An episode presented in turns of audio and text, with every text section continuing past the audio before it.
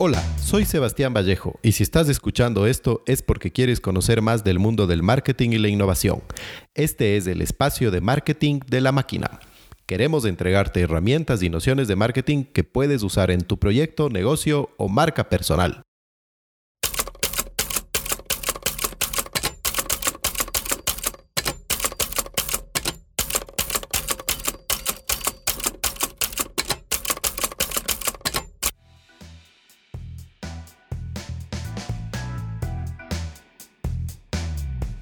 En este primer capítulo te vamos a dar ideas y consejos útiles sobre la fotografía y cómo puedes usarla para construir tu marca. Para eso nos acompañará un fotógrafo publicitario muy creativo.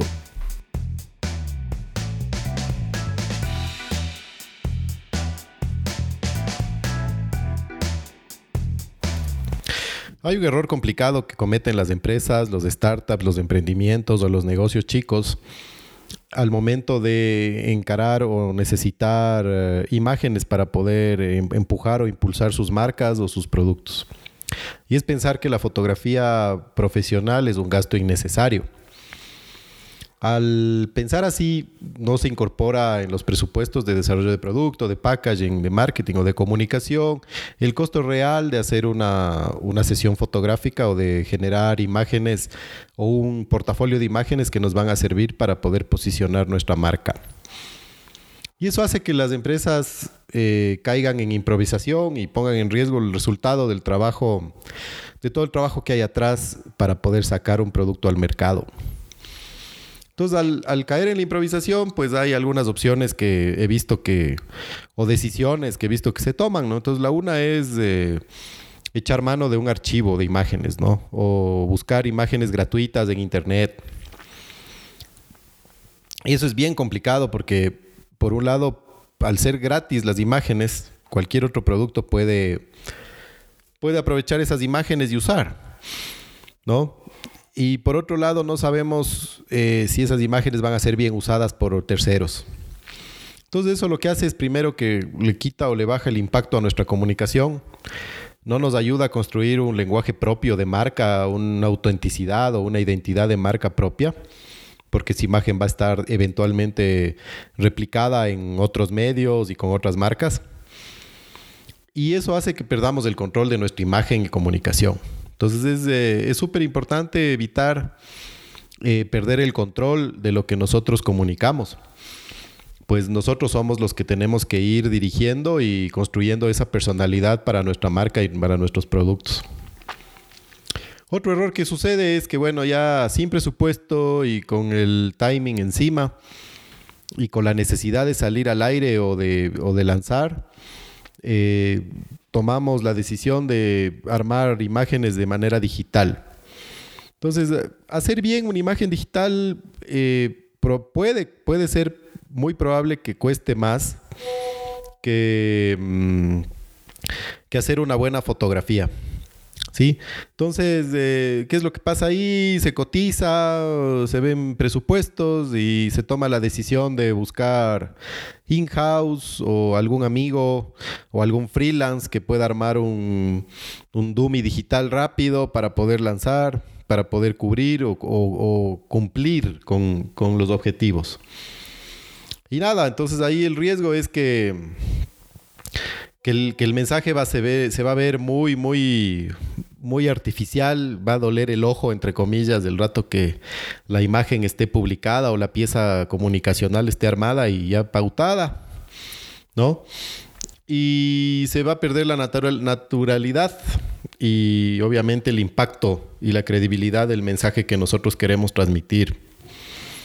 Pero bueno, fuera de, de esos problemas o errores o complicaciones que se pueden presentar, que, que al final eh, a veces es prueba y error y se aprende de la peor manera. Eh, hoy en día tenemos herramientas digitales y herramientas tecnológicas que bien utilizadas pueden ayudarnos a potencializar nuestros mensajes sin invertir mucho dinero. En los smartphones cada vez las, las, cámaras tienen más resolución, tienen mejor calidad y por otro lado hay un montón de aplicaciones y filtros que se pueden utilizar. Entonces, em, aprendiendo a manejar estas herramientas podemos probablemente mejorar, optimizar nuestros presupuestos y, y no perder impacto, ¿no? Que eso es lo más importante. Y para eso, para conversar de todo este tema y también de otros temas que pueden serles útiles a ustedes a la hora de, tomar la decisión de, generar una campaña con imágenes o contenidos con imágenes que son súper importantes hoy en día por el tema de que en redes sociales necesitamos crear contenidos para poder mantener la atención de nuestros clientes. Le tenemos aquí a Sebastián Oquendo, que es un súper fotógrafo que tiene ya 20 años eh, en el mercado como fotógrafo, eh, visibilizando marcas. Y nos va a presentar primero cómo está el tema fotográfico hoy en día en términos de industria publicitaria. Por otro lado, vamos a ver eh, las limitaciones o las ventajas de la tecnología para poder seguir operando como fotógrafo dentro del contexto del, del aislamiento social que tenemos ahora. Y por otro lado nos va a presentar ideas y posibilidades para poder crear portafolios de imágenes que sean potentes y no necesariamente tener que invertir un montón de dinero en tener fotografía profesional. Hola Sebastián, ¿cómo te va? Hola Sebas, ¿todo bien? Muy bien, todo tranquilo. Qué bueno escucharte. Lo mismo, lo mismo. Oye, eh, para empezar un poco la, entrevista contigo, tengo una pregunta, una primera pregunta para calentar un poquito. ¿Cómo ha impactado el aislamiento social obligatorio este que tenemos ahorita en tu trabajo como fotógrafo? Bueno, la verdad es que ha cambiado muchas cosas, ¿no? Por el hecho primero de que no hay mucho flujo de trabajo, porque todas las empresas han sido afectadas, están paradas eh, lo uno, lo otro, eh, no tener eh, una conciencia cierta de lo que va a pasar. Y finalmente, el hecho de que todo el mundo quiere aminorar el riesgo de un contagio. Pues consecuentemente el flujo de trabajo se ha habido afectado. Entonces no ha habido mucho trabajo o el trabajo ha sido escaso en este tiempo. Ya. Oye, pero de pronto, ¿qué tal si coincides conmigo en que la barrera del aislamiento en tu trabajo se compensa con el uso de las herramientas tecnológicas que tenemos ahora? Bueno, la verdad es que, a ver, yo tengo un antecedente como economista, me formé como economista. Entonces, de las cosas que más me acuerdo de, mi carrera es lo que me dijeron, creo que en la primera hora de clases cuando empecé que lo que es importante es tener información perfecta, eh, o sea, transparencia en información, eh, mercados competitivos y competencia perfecta. Entonces, ¿qué quiere decir eso? Que tienes un poder de decisión, que tienes la capacidad de, reaccionar ante una circunstancia que no teníamos prevista como esta, por ejemplo. Entonces, ¿qué es lo que sucedió al principio? En mi caso personal, eh, como muchos, no me lo tomé tan en serio, no, vi, digamos, la gravedad de todo este tema. Y poco a poco eh, me fui un poco contagiando, digamos, con la ansiedad colectiva, ¿no? Un poco la frustración y la incertidumbre. Pero me di cuenta que eso es un poco irracional, eso en economía se llama expectativas irracionales. Entonces, ¿qué es lo que hice? Empecé a pensar, ok, de toda desgracia hay alguien que gana. El tema es que no tenemos esa información como te estaba diciendo al inicio y consecuentemente no podemos anticipar un futuro o un plan de acción concreto. En mi caso personal, eh, yo el año anterior hice algunos cambios en mi flujo de trabajo empecé a ofrecer otro tipo de productos y servicios que están relacionados con la parte formativa, la parte educacional. Y la verdad que tengo muchos años de experiencia porque he sido catedrático en la Universidad de San Francisco, en la UTLA, en la UTE, he dado capacitaciones privadas y me gusta mucho el tema de la educación, el tema de la formación. Entonces, lo que hice, en vez de dedicarme horas viendo el Facebook, eh, perdiendo el tiempo, digamos, en algo que quizás yo no puedo controlar, me puse a trabajar en esas posibilidades de cómo ofrecer eh, mis servicios de otra manera. Y tiene que ver con esto que te digo, estoy haciendo capacitaciones eh, a nivel eh, online. Entonces hay muchas herramientas que te ayudan. Por ejemplo, el Zoom. Este es un programa, me imagino, que loco, ¿no? Hace dos, tres meses Zoom nunca se hubiera imaginado que iba a tener un impacto tan grande y su economía, digamos, su, valor como empresa iba a crecer tanto. Entonces, eso es, una de las cosas que estoy haciendo, mi querido Sebastián. Chévere. Oye, para traerle un poco más a esto, al tema que estamos queriendo desarrollar, en el tema del marketing, a la hora de, construir mensajes y posicionamiento de productos y marcas, cuéntame, ¿por qué tú desde tu punto de vista de fotógrafo consideras que es importante y la fotografía, por qué debe ser una parte fundamental o esencial en la estrategia de comunicación de las marcas, más aún hoy en día en el contexto de redes sociales y social media? Bueno, yo encuentro esto súper pertinente, porque al final del día, eh, digamos, para cada producto hay un consumidor. Entonces, la fotografía es una estrategia que me permite comunicar a ese posible consumidor cómo le podría beneficiar o ser de utilidad ese producto. Entonces, una buena imagen, una imagen bien realizada, evoca eso, de alguna manera. Entonces, eh, esta es una pregunta como obvia, pero es un poco más profunda, porque cuando yo empecé con mi carrera, no comprendía este concepto, o sea, cómo yo relacionarme bien con la marca o con la necesidad de un posible cliente, pero sobre todo con un consumidor. Y bueno, en todo ese proceso lo que hice fue una cuestión de búsqueda. Pero básicamente, para resumir, lo que yo te diría es, ¿por qué yo como un posible consumidor, o sea, poniéndome los zapatos sobre la persona que tiene la, la, facultad o la posibilidad de compra, compraría esta cuestión. ¿Y cómo yo me relacionaría? Entonces, es un concepto, es una idea que de alguna manera tiene que ser representada. Y la representación fotográfica es una alternativa que me genera ese contenido, que apela, digamos, a las bondades del, producto, pero sobre todo lleva a una parte emocional. Entonces, puede tener un gran producto, un gran servicio, pero si es que no en inglés hay una palabra que se llama convey, creo que es convocar o, explicar, pero no de una manera obvia, sino de una manera esa más perenne, más permanente en ti. Ese producto, cuando tú tengas la necesidad, lo vas a buscar. Entonces, esa, digamos, es la característica de la fotografía. Y un poco para contar esto que te decía en esa búsqueda, porque al principio yo no, soy honesto, no lo entendía eh, empecé a estudiar psicología, cuestiones conductuales, la parte cognitiva. Finalmente terminé formándome como actor de teatro. Entonces, es súper loco porque, así un poco para resumir también, nosotros eh, siempre estamos en un conflicto. En conflicto con nosotros mismos, o con un tercero, o una decisión de compra. El conflicto es provocado por un deseo. Entonces, ¿cómo tú satisfaces ese deseo? Esa vendría a ser la pregunta que uno se hace el momento digamos, de ofrecer un servicio. Y debería ser el eje que me permita eh, pensar el concepto para realizar esa, digamos, esa posibilidad de venta de ese producto o servicio. Ya, o sea que, bueno, yo tenía aquí preparada una pregunta que, que, era, que tienen en común una campaña publicitaria de una gran marca y la de un negocio en proceso de creación.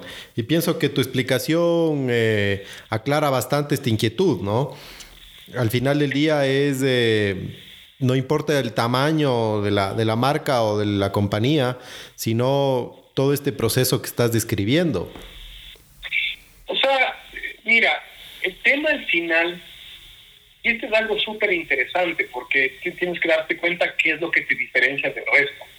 Eh, yo, a ver, yo tengo casi 20 años trabajando como fotógrafo, el 2001 cumplo 20 años y he visto diferentes tipos de estrategias. Algunos profesionales o fotógrafos se vendían porque tenían la última vanguardia de la tecnología en equipos, en iluminación, en cámaras.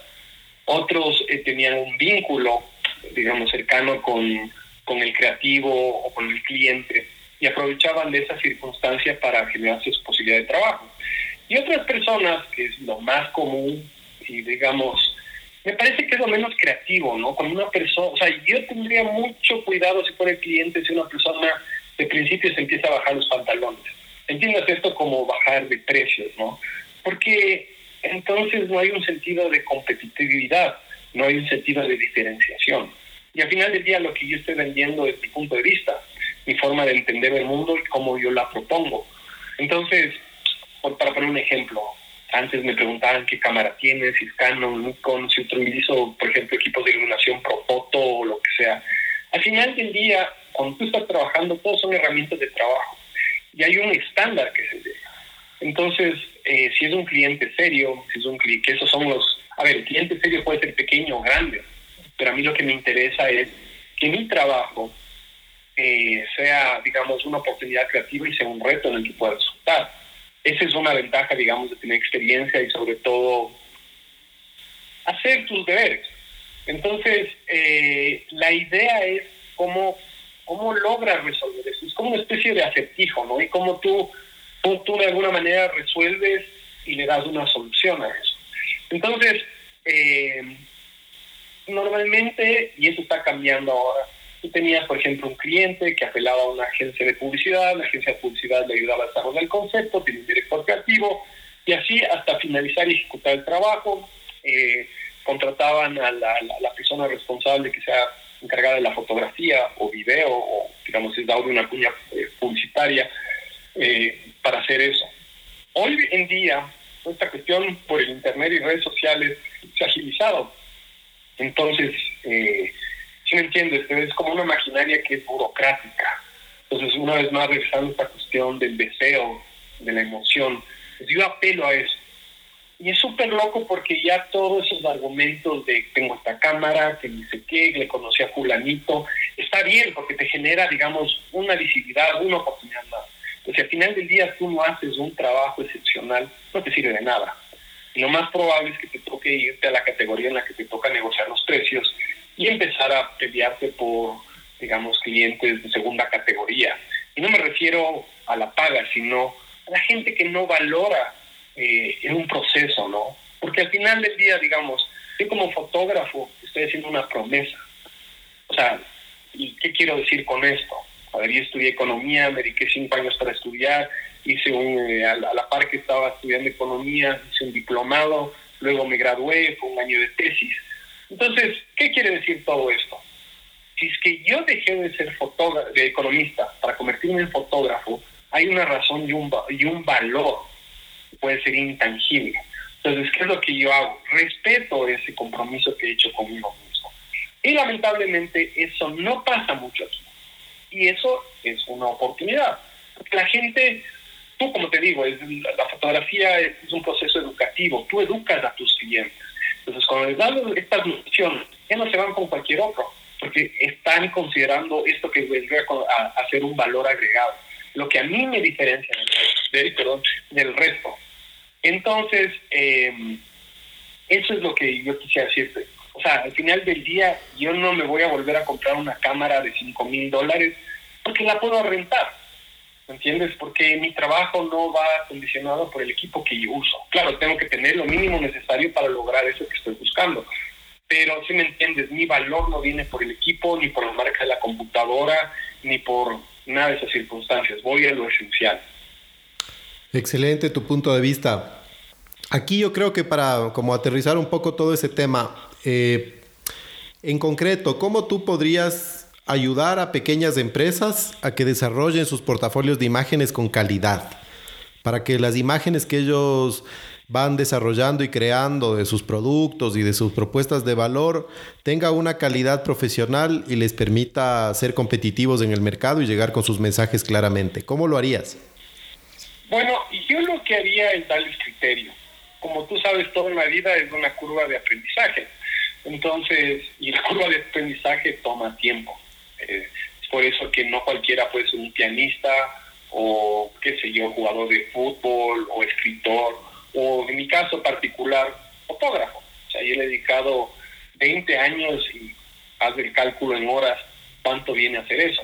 Entonces, lo que yo haría es darles criterios y lo que yo de alguna manera le sugeriría es desglosar ese proceso creativo que al final del día puede terminar una pieza gráfica, una pieza audiovisual o una coña publicitaria. Eh, al final del día estás manejando los mismos criterios y recursos. Y consiste, una vez más, a ver, si yo hago zapatos, ¿qué bondad tiene mi zapato versus la competencia? Entonces, ¿qué quiere decir esto? ¿Cómo dejo de estar en un mercado de venta de commodities y de repente esta oportunidad de comprar estos zapatos se convierte en algo diferenciador. Es una cuestión de experiencia. Em, empezaría primero por eso, porque eso me aclara un montón la película de lo que voy a hacer. Una vez, digamos, eh, definido el concepto, voy a hacer en esta locación, con este tipo de personas, voy a tratar de buscar estas emociones.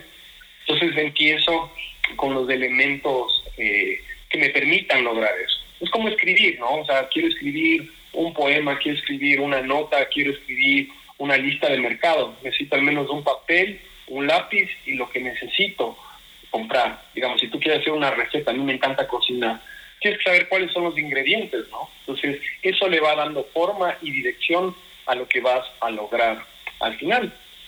Y lo que te diría, o sea, eh, en este momento de, de cambio, ¿no? En el que, digamos, tienes muchos, muchas ofertas, es cómo, cómo yo puedo diferenciarme, cómo puedo, o sea, ser, eh, cómo puedo generar impacto.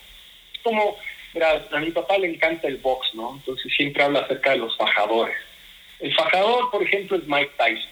Pues Mike Tyson, por un muy buen tiempo, no había, no había retador contendiente de él que aguantar el primer round. ¿Por qué? Porque entraba a noquear. Entonces ahí va generar tu, digamos, tu, tu estrategia. Entonces, como tienes un mundo de visibilidad, donde tienes un montón de productos, tienes que pensar de esa manera, ¿cómo puede impactar? Y la forma de impactar es siendo honesto con lo que estás haciendo. Ese es el sentido del emprendedor, ¿no? Está dedicándose a algo que cree que tiene un valor, al que está dejando otras opciones, incluso carreras, eh, sueldos o alternativas, qué sé yo, el papá tiene una empresa y tiene algo seguro, entonces está arriesgando. Entonces va por ahí, ¿no? Es un gut feeling, es una, es una intuición, es, es una emoción la que está buscando. La idea es cómo yo otra vez le doy forma y a partir de eso se resuelve todo el proceso de producción, o sea, de preproducción, producción, postproducción y entrega del trabajo. Así Oye, de sencillo. eh, tú has dado algunos talleres justamente para que las personas que tienen pequeños negocios o emprendimientos utilicen sus herramientas digitales y sus, eh, sus teléfonos inteligentes para poder eh, crear cierto tipo de imágenes y poder armarse sus portafolios. ¿Qué experiencias te ha traído eso y qué es lo que les recomendarías finalmente a estas personas que quieren emprender? Sus presupuestos son limitados y necesitan generar y crear imágenes. Verás, yo lo que primero haría es, porque eso me hago yo, ese trabajo lo hago yo personalmente cada día, es calmarme. Porque una mente cal- calma, o sea, que está calmada, eh, empiezas a ver realmente lo que es importante, lo que es esencial. Entonces, eso por una parte. Luego buscar esta cuestión que te digo, cuál podría ser la esencia o el sentido de este producto que, que quiero ofrecer o servicio. Y finalmente trabajar con lo que tengo. Y lo que tengo a disposición, ¿qué es? Un teléfono celular. Ahora casi todos los teléfonos inteligentes tienen muy buenas cámaras, tienen buena resolución. Entonces, aprender a trabajar con eso. Y, y listo. Te voy a contar dos casos concretos de experiencias, una personal y otra de, de algo que me llamó mucho la atención. El año anterior yo hice un viaje fuera del país, estuve en India y quería documentar lo que estaba haciendo. Y sobre todo quería documentar mi viaje los sitios y las personas que conocí eh, de una manera audiovisual, o sea, haciendo videos. Y claro, yo tengo una cámara Canon de no sé cuántos megapíxeles, tres lentes que cada uno pesa como tres libras cada uno. En fin, para hacerte el cuento corto, mi equipo de trabajo, mi, mochila de fotógrafo con computadora y sin trípode, o sea, teniendo solo los elementos de la cámara, pesa como 50 libras. Entonces, date cuenta lo que significa viajar 25 mil kilómetros a un lugar extremo, en una condición eh, que a veces eh, no sabes qué es lo que va a pasar, que se pierda algo, que se te caiga algo. Es súper cansón. Y además, considerando que yo sabía que iba a caminar entre 10, 15, 20 kilómetros diarios. Entonces, al final, me puse a investigar acerca del- de los teléfonos. Yo, por mi, mi trabajo y sobre todo por la facilidad que tiene Mac, trabajo con, con Apple, ¿no? Y tengo un teléfono, un iPhone. Lo loco fue que yo tuve un, bueno, estuve con viaje, se me dañó mi iPhone 6 porque me metí al, al, al mar, bueno, pasaron algunas cosas. Y me tocó comprar uno nuevo. Y en, ese, en esa búsqueda, en ese proceso, me enteré que el iPhone 8 es un cambio tecnológico increíble entre el 6 y el 8. Bueno, es impresionante por el procesador, por la calidad de imagen y demás. Entonces, pensando en esto y pensando en mi viaje, me puse a investigar. Y resulta que este teléfono tiene unas condiciones fantásticas, tiene cristalizador de imagen, tiene una calidad increíble y simplemente eh, era, digamos, ponerme a trabajar con esta herramienta. Y eso es lo que hice. Y para hacerte el cuento corto de nuevo, hice una exposición el año anterior, una charla sobre, sobre este viaje. Y la gente se quedó fascinada. Y se quedó fascinada en realidad por lo que es importante, por las historias de esas personas que yo conocí. Entonces eso es, eso es interesante porque al final del día, si, si me entiendes, no es con quién, con qué haces tú tu trabajo, sino el mensaje que estás compartiendo. O sea que volvemos siempre al, al, fondo de que el storytelling y el concepto que hay atrás de lo que estás diciendo es lo, lo relevante. El recurso técnico lo consigues hoy en día y está disponible. Correcto, exactamente. O sea, si tú quieres hacerte youtuber, lo que necesitas es tener tu teléfono celular, un estabilizador o algo que le permita quedarse quieto y ya, y tener un buen contenido y tener en cuenta por qué la gente te podría seguir. Y eso parte desde una verdad, que es tu verdad. Ese es, ese es básicamente el concepto. El ejemplo que te quería decir, hace unos años, yo le conocí a una fotógrafa que se llama Lorraine Greenfield. Esta es una mujer súper interesante, pero al tema, se llama Lorraine Greenfield, luego te puedo pasar si la gente está interesada para que haga su trabajo. Esta mujer eh, migró, ¿no? ella era fotógrafa de un, era una asociación de fotógrafos que se llamaba Seven, de fotoperiodistas. Luego se fue a la, se a coquetear con el área de la fotografía de moda, trabajó para eh, una, esta revista francesa, americana que se llama Elle. Y finalmente, como ella tiene un, un digamos, un, un, background en antropología y sociología, estudió eso en, en Harvard eso si te das cuenta, ¿no? Eso ya empieza a sonar marcas y demás tal y cual. Pero bueno, la cosa es que ella empezó a hacer sus libros, a documentar ciertas cosas de la sociedad americana y terminó convirtiéndose, sin serlo, en directora de comerciales. Y yo vi uno de ella que se llama eh, Fight Like a Girl, que, es, eh, que fue una, una campaña que hizo Dove para promocionar su jabón y la publicitó en el Super Bowl. Lo que es increíble es que, bueno, imagínate, tiene todo el presupuesto del mundo, no me acuerdo, creo que vale como 5 millones de dólares los 30 segundos de, de, pauta en este, en este evento. El concepto de ella fue muy sencillo. Lo que hizo fue hacer como una especie de casting, esa era la grabación, no tenía una iluminación sencilla y él le estaba dando como indicaciones a cierto grupo de personas. Les preguntaba, bueno, ¿cómo corre una mujer? Entonces, los hombres, habían atletas, ejecutivos, un poco parodiaban esa idea de cómo es una mujer. Los chicos también. Entonces, finalmente llega una niña de unos 8 o 10 años y dice, bueno, ¿cómo corre una, una, cómo corre una mujer? ¿Cómo lanza una pelota una mujer? Entonces, todo ese concepto es lo que ella vendía acerca de esta idea de empoderarse como persona, ¿no? O sea, y de paso ahí le metía la cuestión del jabón, ¿no? Que de alguna manera apoya esta cosa. Entonces, una vez más, ¿por qué te cuento toda esta historia? Es porque no hubo ni fuegos artificiales, ni CGI, ni, ni Godzilla venía a destruir el mundo. Simplemente había un concepto. Y claro, o sea, otra vez, eh, ¿cómo se llama? Economía en los recursos. Yo como economista, ¿qué hago? O sea, siempre pienso de esa manera. Si yo no sé hacer algo, y tengo la oportunidad de que se me genere un trabajo, un negocio, algo interesante, pues bueno, me asesoro y contrato a la persona que sabe hacer. Eso es, eso es lo que hizo ella, ¿no? O sea, tal vez no tiene idea de cámaras, de video, ni nada de esas cuestiones, pero sí tiene el concepto claro. Y bueno, fue un exitazo. Al final, eh, este video que supuestamente tenía que durar 30 segundos, duró como un minuto en el Super Bowl, fue ganó N cantidad de premios y sobre todo le posicionó a la marca, que ese era el, digamos, el, sentido de esta publicidad, y a esta mujer, a Lorraine Greenfield, como una creadora. Entonces, si te das cuenta, a eso es a lo que hay que tratar de apuntar. La idea es, ok, ¿qué me diferencia? Bueno, si el resto de gente está yendo por el lado A, ¿por qué yo no me voy por el lado D, E, F o X? ¿Me entiendes? No sé ver las cosas de una manera diferente, tener ese, digamos, esa curiosidad. Excelente, don Sebas. Te agradezco un montón por tu punto de vista y pienso que va a ser muy útil para las personas que nos oyen para poder eh, plantear sus estrategias y sus campañas y darse cuenta que comunicar es contar historias y posicionar es ofrecer valor a los clientes. Correcto. Y una cosa más, déjame acotar algo que eso también me di cuenta hace poco. Eso te, siempre te lo dicen, pero no te a ver, ¿qué es lo que sucede? Se vuelve algo retórico. La imaginación es la herramienta más potente que tenemos. Y si tú te pones a pensar, nosotros vivimos una realidad, pero es una realidad construida. ¿Construida en función de qué? De nuestra propia imaginación. Si a eso le sumas la emocionalidad y sabes cómo apelar a eso, créeme que te estás diferenciando del 99% de gente. O sea, te doy un caso personal. Yo medito todos los días y el proceso de la meditación es vaciarte.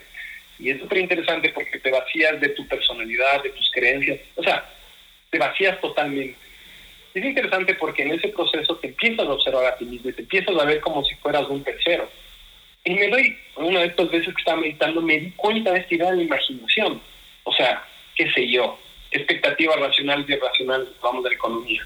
Si me pongo a pensar que qué sé yo, esta pandemia nos va a destruir como, como individuos y como especie en este planeta, algo en mí se va a activar y me va a hacer percibir eso de esa manera. Pero si tengo algo, digamos, positivo o no sé si positivo, pero decirlo optimista, me va a hacer ver las circunstancias de una manera diferente. Entonces ahí está la narrativa. La narrativa está en este pensamiento constante que yo me estoy produciendo y que me lo estoy diciendo escucha una y otra vez, pero no me doy cuenta.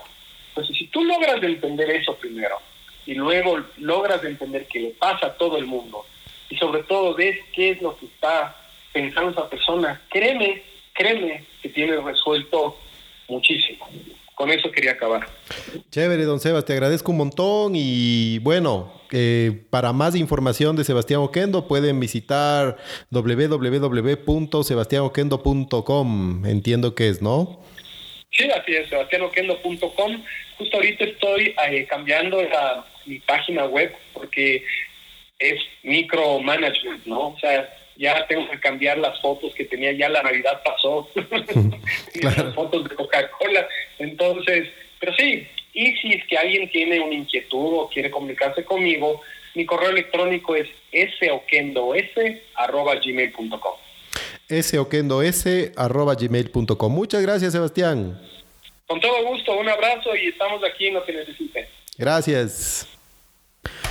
Sin ninguna duda, el manejo de la imagen de marca, la exposición correcta de nuestros productos y la comunicación clara de nuestras ofertas son elementos donde debe estar puesta nuestra energía para poder crear posicionamiento. Navegamos en un océano de información y eso nos exige y desafía más para poder sobresalir.